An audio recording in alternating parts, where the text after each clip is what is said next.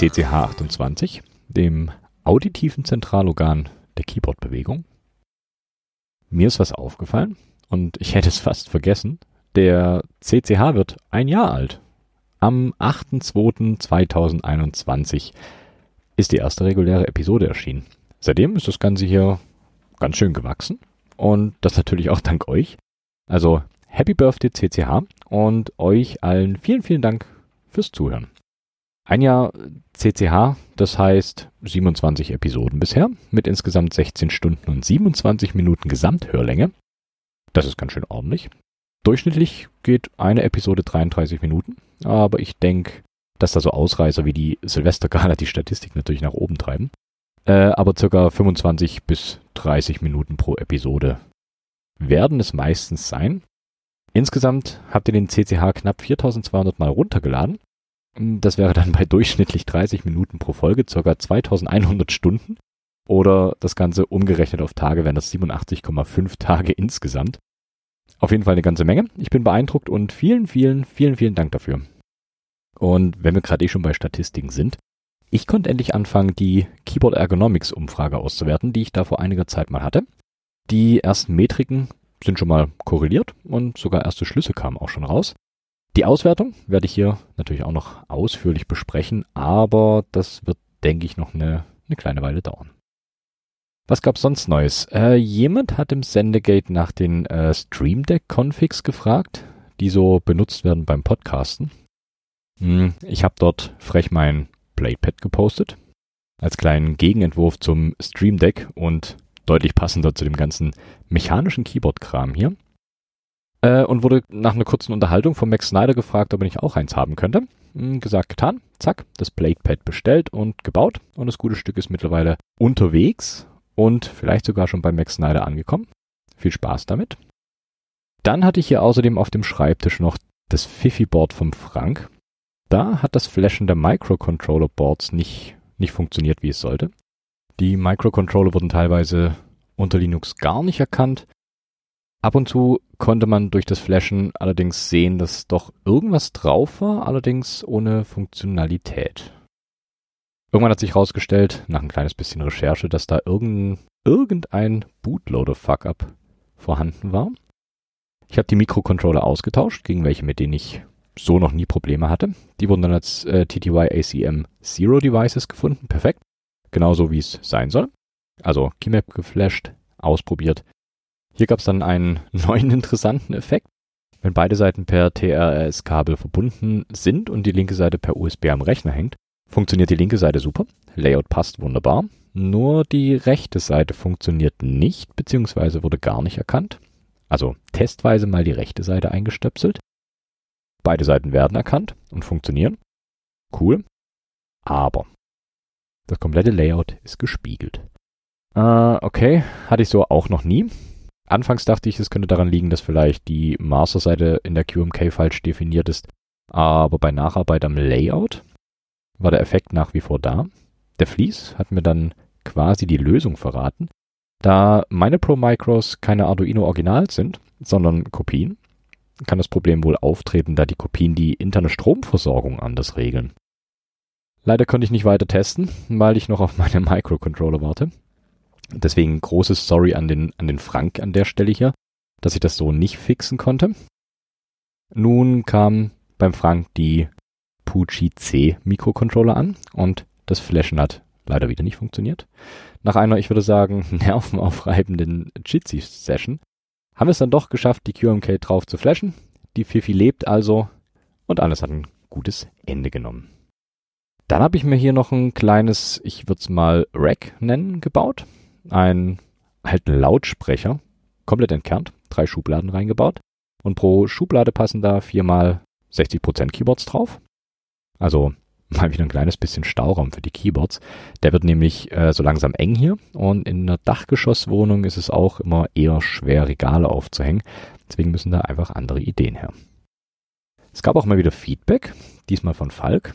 Vielleicht erinnert sich noch jemand an die Frage nach der Nachhaltigkeit von mechanischen Keyboards aus der Silvester-Gala. Die Frage war von ihm.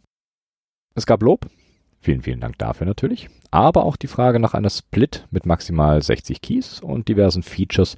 Und ich habe mal das getan, was ich in dem Fall eigentlich immer tue. Die Lily 58 vorgeschlagen.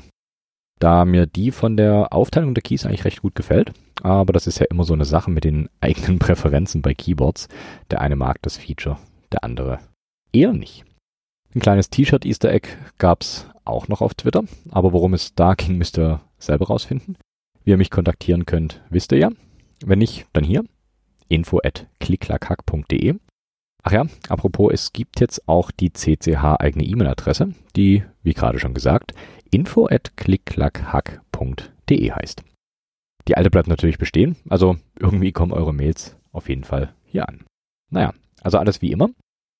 Geht's weiter zu den News. Ich wollte auf Twitter von euch wissen, ob jemand von euch einen guten Einstieg in KiCad bzw. PCB-Design kennt, mir zeigen kann. Und der Schubu auf Twitter hat mir ein nettes kleines Tool gezeigt. Das ist das Ergogen-Tool.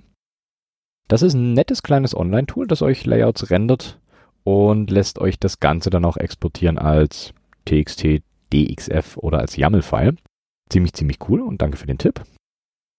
Dann hat mir der Bike Bamble Bytes noch äh, näher gebracht, das Mac Fashion. Interest Checks für T-Shirts rund ums Hobby mit äh, Switches und Keyboard-Motiven drauf macht. Auch ziemlich, ziemlich lustig, dass da T-Shirts im Interest Check produziert bzw. angefragt werden. Dann hatten wir noch die Clove 80.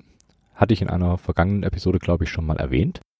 Jetzt gibt es ein Interview mit Stephen Chang von MoErgo, in dem er die Clove 80 und deren komplette Ergonomie erklärt. Auch ziemlich interessant. Und was es außerdem noch gab, ein eher, ich würde sagen, besonderes Keyboard. Und zwar die Dactyl Manoform Gimbal. Eine, wie der Name schon sagt, Dactyl Manoform. Also dieses 3D-gewölbte Split-Keyboard. Die hat allerdings über dem Daumencluster jeweils einen kleinen Joystick, also quasi so Joysticks wie auf Fernbedienungen von RC-Cars. Das sieht ziemlich abgefahren aus. Ob einem das wirklich viel bringt, entscheidet selber. Das waren mal die News und ich gehe mal weiter zu den Group Buys. Da gibt es diesmal drei Stück. Es gibt einmal das DCS Blue Moon. Das sind komplett blaue Keycaps mit weißen Zeichen drauf. Der Group Buy geht noch bis zum 3.3. Das Base Kit liegt bei 129 Euro. Das zweite ist das GMK NTD. Das sind hellgraue Alphas mit dunklen Zeichen und dunkelgraue Mods mit weißen Zeichen. Escape und Enter gibt es dann noch zusätzlich in lila. Der Group Buy endet am 28.02. und das Base Kit liegt bei 136 Euro. Und das dritte Set im Bunde ist das GMK Terra Drive. Das sind dunkelgraue Alphas, hellgraue Mods mit weißen Zeichen jeweils der Grouper geht noch bis zum 21.02. und das Base liegt bei 135 Dollar. Alles ziemlich einfarbig diesmal, aber trotzdem ganz hübsch. Und ein Switch haben wir auch mal wieder dabei. Und zwar ist das der Sangria Switch. Das ist ein linearer Switch mit 63,5 Gramm. Hat eine Double-Staged Spring. Das Housing ist aus HPE in einem Brombeerton. Es gibt die Standard POM-Stems, das sind 5-Pin-Switches, also PCB-Mount, sind pre-looped von Haus aus. Und Filming bringt wohl bei denen nichts, laut Hersteller. Muss man sich wahrscheinlich selber ein Bild machen, aber ich würde da mal, ich würde einfach mal drauf vertrauen. Preislich sind die ganz, ganz okay im Mittelfeld. 10 Stück liegen bei 6 Dollar, also circa 60 Cent pro Switch. In Episode 26 ging es um das Dvorak-Layout. Ein Layout, das dafür entwickelt wurde, ein bisschen mehr Ergonomie in die liebe Tipperei zu bringen.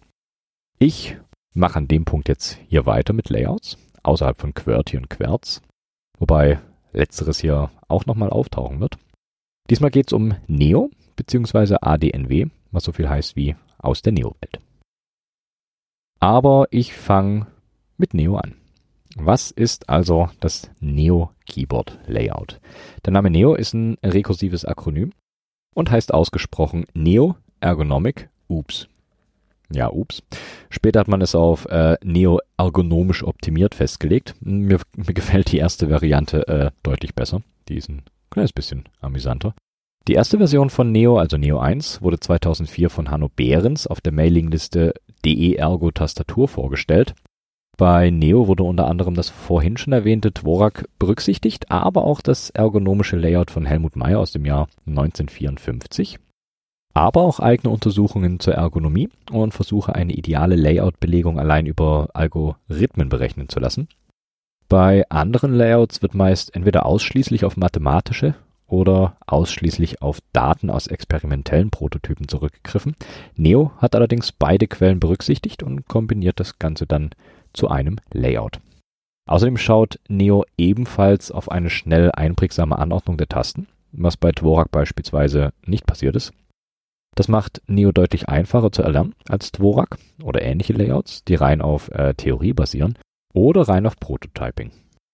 So bringt Neo eine Mischung aus Statistiken mit, hier mit Hauptaugenmerk auf die Keyverteilung im Deutschen oder in anderen Sprachen, aber auch die Beobachtung und Untersuchung zur Ergonomie durch beispielsweise Walter Romert, das Marsan-Institut oder MORD.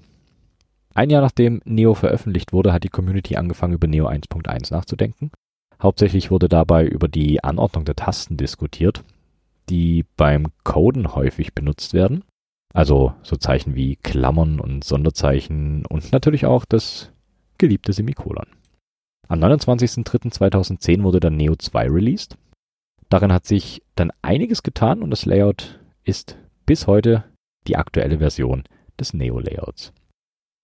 Das Layout von Neo 1 lasse ich hier mal außen vor da es wie gesagt das alte ist und nicht mehr verwendet wird. Ich werde aber nachher noch näher auf die Unterschiede zwischen Neo 1 und Neo 2 eingehen.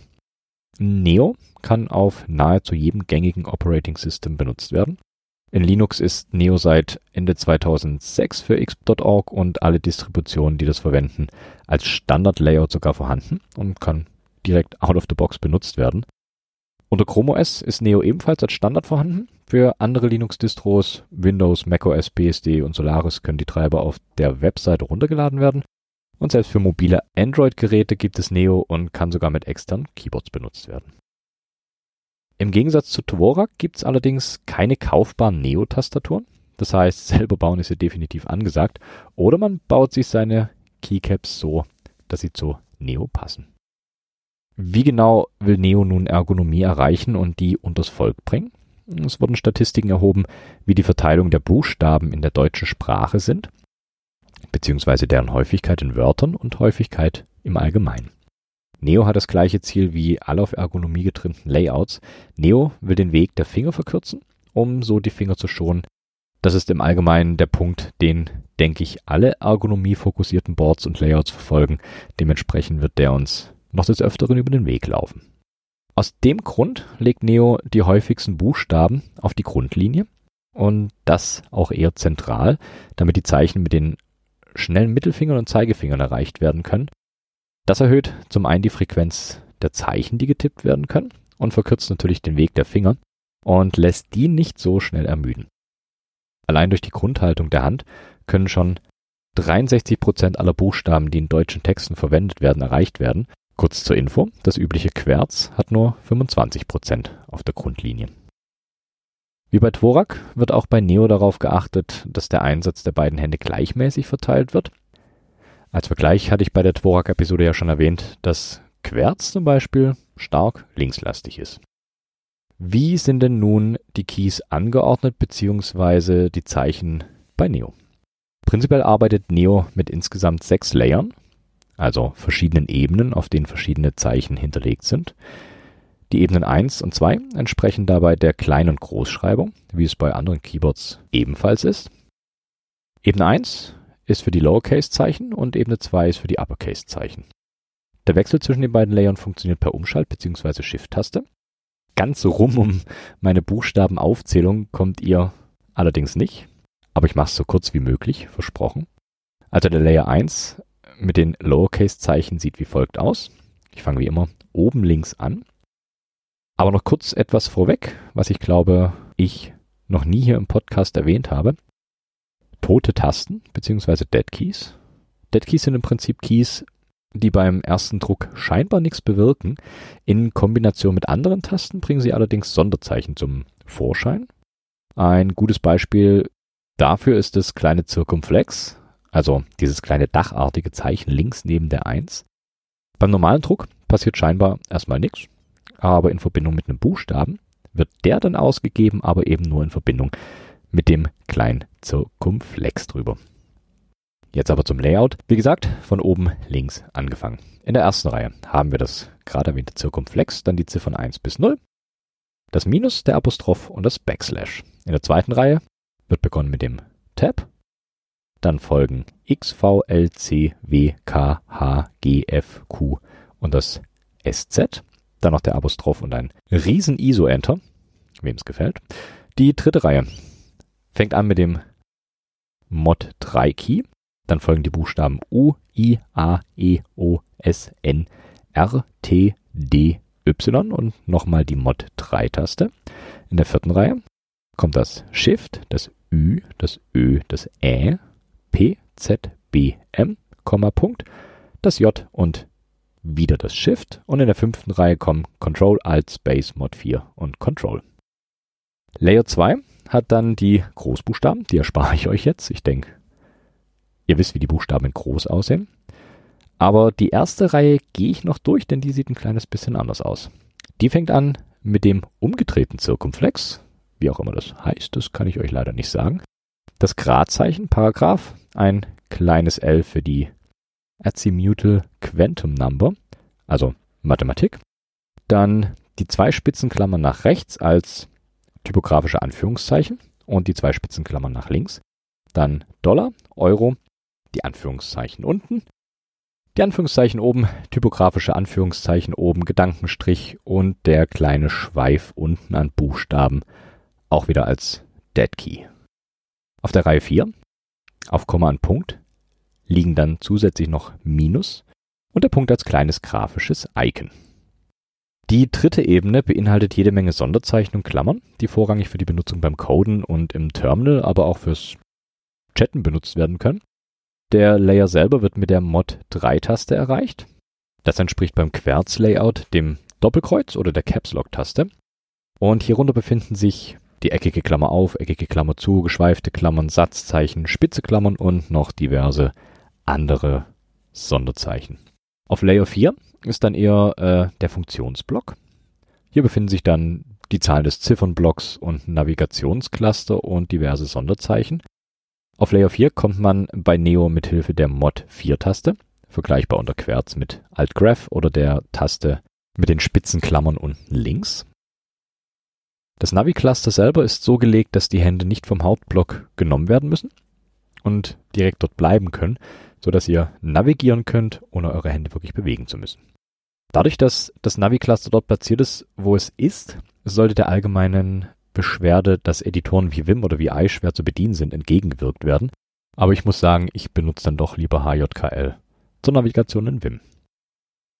Der Layer 4 lässt sich ebenso wie die zweite Ebene auch komplett einrasten und so auch dauerhaft benutzen. Das ist natürlich ein großer Vorteil.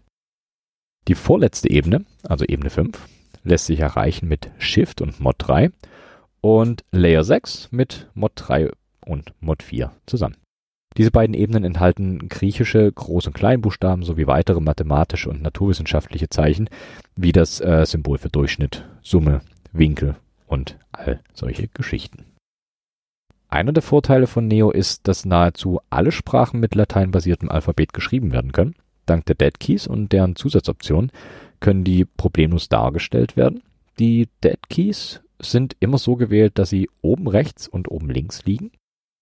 Und trotz des Supports für nahezu alle lateinbasierten Sprachen ist Neo doch stark auf das deutsche Layout angepasst. Wer also andere Sprachen tippen will, sollte sich Neo selber noch weiter anpassen auf die Eigenheiten der jeweiligen Sprache. Was Neo außerdem bietet, sind sinnvoll und oft benutzte Unicode-Zeichen. So könnt ihr euch sparen, aufwendig auf externe Unicode-Tabellen zugreifen zu müssen. Und außerdem bietet Neo auch den Compose Key. Der ist auch ziemlich cool. Der Compose Key dient als Key zum Verbinden verschiedener Symbole. So lässt sich beispielsweise das Symbol für eine Teilmenge darstellen. Das funktioniert mit dem Compose Key wie folgt. Ihr drückt den Compose Key, drückt allerdings auch zusätzlich das Gleichheitszeichen und das Symbol für die Menge. Das funktioniert in den Ebenen 5 und 6, also ziemlich multifunktional das Ganze und auch wirklich wirklich umfangreich. Mit Neo lassen sich aber auch weitere Zeichen wie Gender-Symbole, Pfeile, physikalische Konstanten oder auch grafische Symbole wie Smileys darstellen. Vorhin hatte ich schon gesagt, dass es sich mittlerweile um Version 2 des Neo-Layouts handelt. Die Änderungen, die vorgenommen wurden, sind folgende. In der Hauptebene, also auf Layer 1, wurden die Tasten X, J und Q vertauscht. Das X ist hier auf die linke Seite gewandert. Das hat den einfachen Grund, dass Kombinationen wie äh, Ctrl X, Ctrl V und Ctrl C alle auf einer Hand liegen. Bei Layer 3 gab es die Änderung in der Anordnung der Sonderzeichen und bei Version 2 wurden die Layer 4 bis 6 eingeführt. Abschließend kann gesagt werden, dass Neo bzw. Neo 2 folgende Grundsätze verfolgt. Das schnellste und komfortabelste Schreiben findet auf der Grundlinie statt. Demnach sollten alle häufig benutzten Zeichen genau dort liegen. Häufige Buchstabenpaare wie AU, EU oder ähnliches sollten auf beide Hände verteilt liegen. Das steigert äh, die Geschwindigkeit, aber auch den Komfort des Ganzen. Wenn sich Buchstabenfolgen nicht nach diesem Konzept platzieren lassen, beziehungsweise nicht auf beide Hände verteilen lässt, sollten mindestens ein Finger dazwischen sein, heißt vom Zeigefinger zum Ringfinger und von innen nach außen. Also quasi das gleiche Konzept wie bei Dvorak. Dazu kommen die Ergonomiestandards. Die stärkste Belastung sollte auf Zeige- und Mittelfinger liegen. Die obere Reihe ist der unteren zu bevorzugen und Ring und kleiner Finger sollten möglichst wenig in die Ober- und Unterreihe ausweichen müssen. Ebenfalls wie bei Dvorak ist Neo für Rechtshänderinnen ausgelegt. Deutsch als Sprache hat Vorrang bei Neo. Ein interessanter Grundsatz ist der nächste. Wäre die Änderung des Platzes eines Keys statistisch gesehen egal, soll er lieber auf dem bisherigen Platz verbleiben, äh, um das Erlernen des Layouts zu vereinfachen. Natürlich auch auf Hinsicht der Lernbarkeit eine sehr, sehr gute Entscheidung. Genauso sollen die Keys, äh, wenn statistisch gesehen egal, lieber in logischen Blöcken bleiben, ebenfalls für die bessere Erlernbarkeit. Das Vertippen bzw. Runterspringen von Fingern sollte statistisch nicht relevant sein. Und zu guter Letzt, das Layout soll für herkömmliche Tastaturen sein, das schließt allerdings prinzipiell Splits aus und es gibt wohl Ideen dazu, aber deren Umsetzung ist wohl eher nicht geplant. Das mal zu Neo und Neo 2. Von Neo 2 gibt es aber noch Abwandlungen, so zum Beispiel Neo Querz. Neo Querz bietet als Layout einige Vorzüge von Neo, ohne dass ein komplettes neues Layout gelernt werden muss. So sind zum Beispiel auf Layer 1 und 2 nahezu die Standard-Keys wie auf einem DE-Layout. Nur, dass hier die Mod-Keys äh, wie beim Neo vorhanden sind, also mit Mod 3 auf Caps Lock und auf dem Doppelkreuz und Mod 4 auf Alt Graph und auf der Taste für die spitzen Klammern. Die anderen Layers sind identisch zu Neo und bieten die Sonderzeichen, griechische Buchstaben, mathematische Zeichen und Dead Keys, die andere Keys modifizieren können. Und natürlich auch das Navigationscluster. Als weiteres Neo-Derivat gibt's Bone, Bone ist die aktuellste und fortschrittlichste Variation des klassischen Neo-Layouts. Bei Bone wurden die Buchstaben noch ergonomischer angeordnet. Entwickelt wurde Bone 2014 von zwei IRC-Usern namens Äffchen und Danros. Damit die Keys auch wirklich ergonomisch angeordnet werden können, wurde Neo mit einem Tool namens Evolve Keyboard Layout analysiert. Das Tool gibt es auch immer noch. Wer sich das mal anschauen möchte, findet den Link natürlich auch hier in den Show Notes. Die genauen Parameter von Bone sind leider nicht mehr verfügbar. Oder ich habe sie nicht gefunden. Allerdings können wenigstens die sichtbaren Unterschiede erkannt werden. Bone könnte als Schnittstelle zwischen Neo und ADNW, also aus der Neo-Welt, gesehen werden. Der Unterschied zu anderen Derivaten im speziellen ADNW ist, dass Bone die einzelnen Finger weniger gleichmäßig belastet. So werden bei Bone zum Beispiel die kleinen Finger äh, deutlich weniger belastet und Bone legt zudem den Fokus stärker auf die oberen beiden Reihen. Und genau wie Neo ist auch Bone auf das deutsche Layout optimiert, ist wohl aber genauso gut mit englischer Sprache kompatibel. Es gab einen Versuch, die Position von Q und SZ zu tauschen, was allerdings keine Vorteile gebracht hat und sogar die Benutzbarkeit von Bone für die englische Sprache eher verschlechterte. Auf Layer 1 und 2 befinden sich wie bei Neo auch die Klein- und Großbuchstaben. Die natürlich in einem angepassten Layout. Wie das aussieht, verlinke ich euch auch in den Show Notes. Ebene 3 und 4 sind identisch zu Neo und Layer 5 und 6 sind dementsprechend an die Ebene 1 und 2 angepasst. So ist zum Beispiel das Delta-Symbol auf dem Key für D. Als weitere Variante von Neo gibt es natürlich auch noch das Mine. Grundsätzlich ist Mine relativ ähnlich zu Bone. Mine unterscheidet sich von Bone eigentlich nur in zwei Punkten. Die Position des rechten Mod 3 wurde um 1 nach links gerückt. So soll der rechte kleine Finger weniger belastet werden. Und bei Mine wurde kein rein deutscher Korpus verwendet. Der Korpus besteht zu 60% aus deutschen Texten, zu 30% aus englischen und zu 10% aus einer bunten Mischung aus diversen europäischen Sprachen. Die Fingerverteilung bzw. Belastung ist bei Mine wie folgt verteilt. Hier allerdings aufpassen. Es sind leider nicht immer 100% präzise Messdaten, aber zur groben Orientierung reicht's auf jeden Fall. Der kleine Finger liegt bei einem Wert von 1, der Ringfinger bei 1,6, Mittel bei 2, Zeige bei 2 und der Daumen auch bei 2. So viel mal zu den äh, direkten Neo-Forks. Nun gibt's aber auch noch die Layouts aus der Neo-Welt, oder kurz ADNW. Die Dokumentation zur ADNW ist gelinde gesagt gigantisch und exorbitant. Auf der Webseite zur ADNW ist nahezu jeder Schritt der Analyse und Entwicklung festgehalten und dokumentiert. Also für Statistik-Nerds und Nerdettes ein Brunnen wahre Freude. Und das grundsätzliche Layout von ADNW ist folgendes. Ja, ihr müsst euch nochmal Zeichen anhören. Die erste Reihe ist KUÜ.EVGCLJF. In der zweiten Reihe HIE AO, DTRNS und das SZ und in der dritten Reihe XYÖ, Q, B, P, W, M und Z. Nun gibt es trotz der umfangreichen Doku aber leider auch Faktoren, die nicht zu 100% valide sind, aber die gibt es bei jedem Layout bzw. dessen Entwicklung. Vielleicht äh, sollte ich mal eine Episode zur Layout-Entwicklung machen. Statistiken sind ganz toll.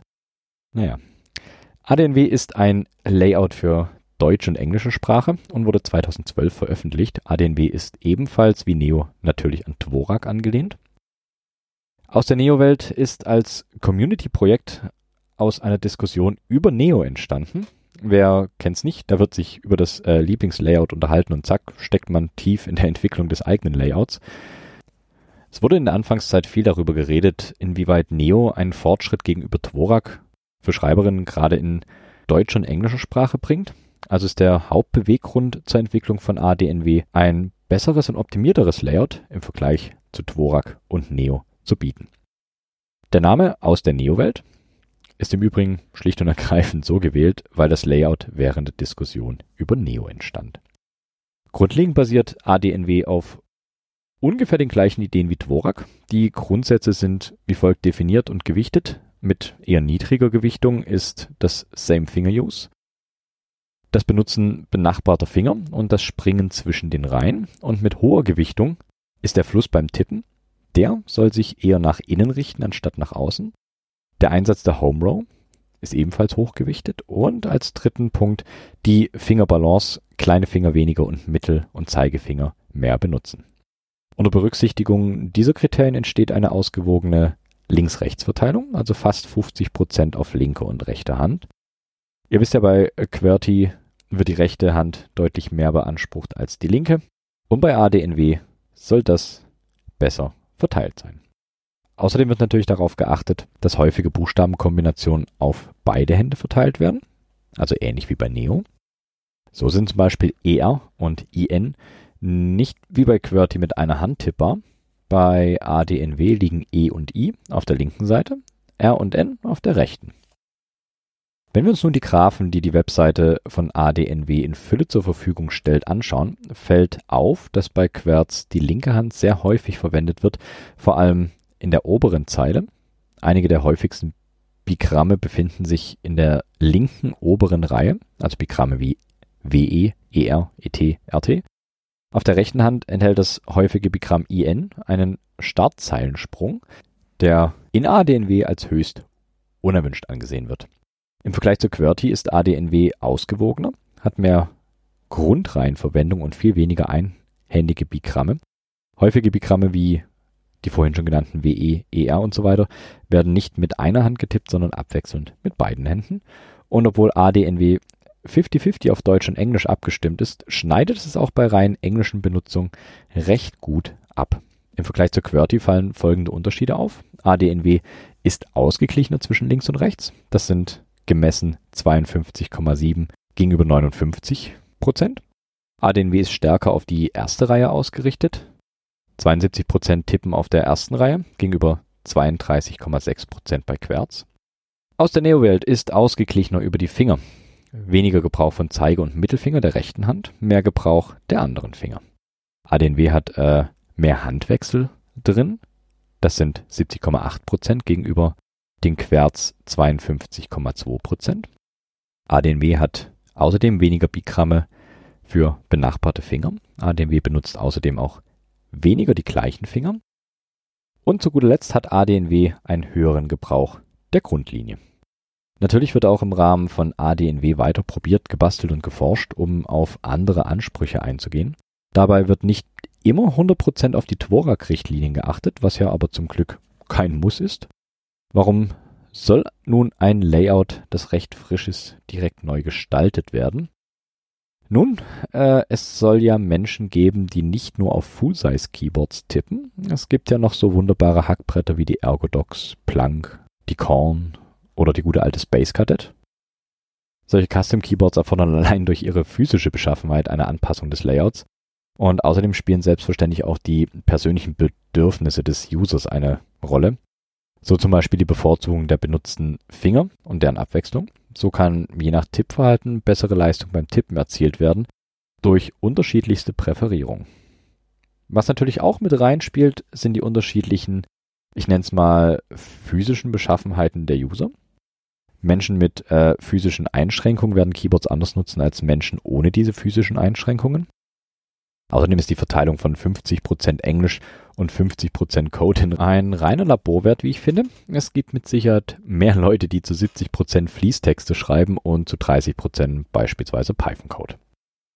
Das sind nur ein paar Faktoren. Die Liste ist fast endlos. Der Vorteil aber ist, wenn diese Faktoren benannt und definiert werden können, kann daraus ein Layout abgeleitet werden, das auf die eigenen Bedürfnisse optimal abgestimmt ist. Das bringt natürlich ein weites Spektrum an Modifikationen mit sich. Deswegen gibt es im Grunde nicht nur ein einziges ADNW-Layout, sondern zig verschiedene. Einige der Layouts sind folgende. Ich werde jetzt allerdings nur die Layer 1 durchgehen und euch mit den anderen Layern verschonen. Aber ich denke, das gibt ein gutes Bild, wie die einzelnen Layouts aufgebaut sind. Es gibt als ADNW Fork gibt es das Boothack konzipiert für das Truly Ergonomic Keyboard. Das hat in der ersten Reihe das SZBU.ü, PCLMFX, in der zweiten HIEAO, DTRNS und in der dritten Reihe KYÖE, QJG, W, V und Z. Dann gibt es noch ein Layout, das ein kleines bisschen bekannter ist. Das ist das Koi. Das schränkt den Gebrauch benachbarter Finger noch weiter ein als das äh, Default ADNW Layout. In der ersten Zeile fängt es an mit dem namensgebenden K.O,Y, Koi. Geht weiter mit VGC, L, S, Z und Z. In der zweiten Reihe gibt es H, A, E, I, U, D, T, R, N, S, F. Und in der dritten Reihe X, Q, Ä, Ü, Ö, B, P, W, M und J. Dann gibt es noch äh, ein ADNW-Layout, das für niederländische und englische Sprachen angepasst wurde. Das ist das ADNW NLEN. Das fängt an in der ersten Reihe mit BUY, Ausrufezeichen FPVML J und X. Die zweite Reihe SAE IO GD TN RW. Und in der dritten Reihe hat es das Z Doppelpunkt Punkt IJ slash KCM H und Q. Das Ganze dann ohne das SZ, Ä, Ü und Ö. Diese werden ersetzt. Und damit habt ihr es auch schon geschafft und ich lese euch keine Layouts mehr vor. Eine kleine Besonderheit von ADNW will ich hier aber noch mit einbringen.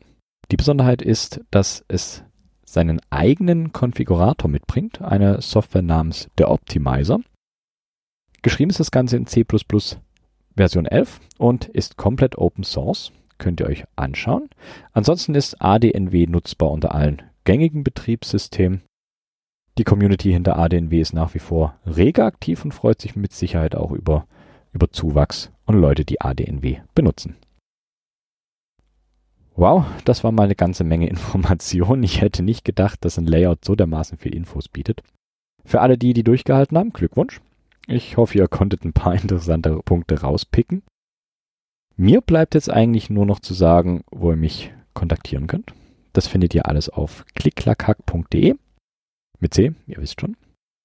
Und um die Gehirne wieder ein klein wenig abzukühlen, müsste jetzt andere Musik kommen, als die, die ich diesmal ausgesucht habe. Diesmal kühlt da eher gar nichts ab und es wird seltsamer als eh schon bisher. Diesmal haue ich euch Comicu um die Ohren mit dem Track Action Techno. Viel Spaß damit, wenn das das richtige Wort ist. Macht damit, was ihr wollt. Bis zum nächsten Mal. Macht's gut.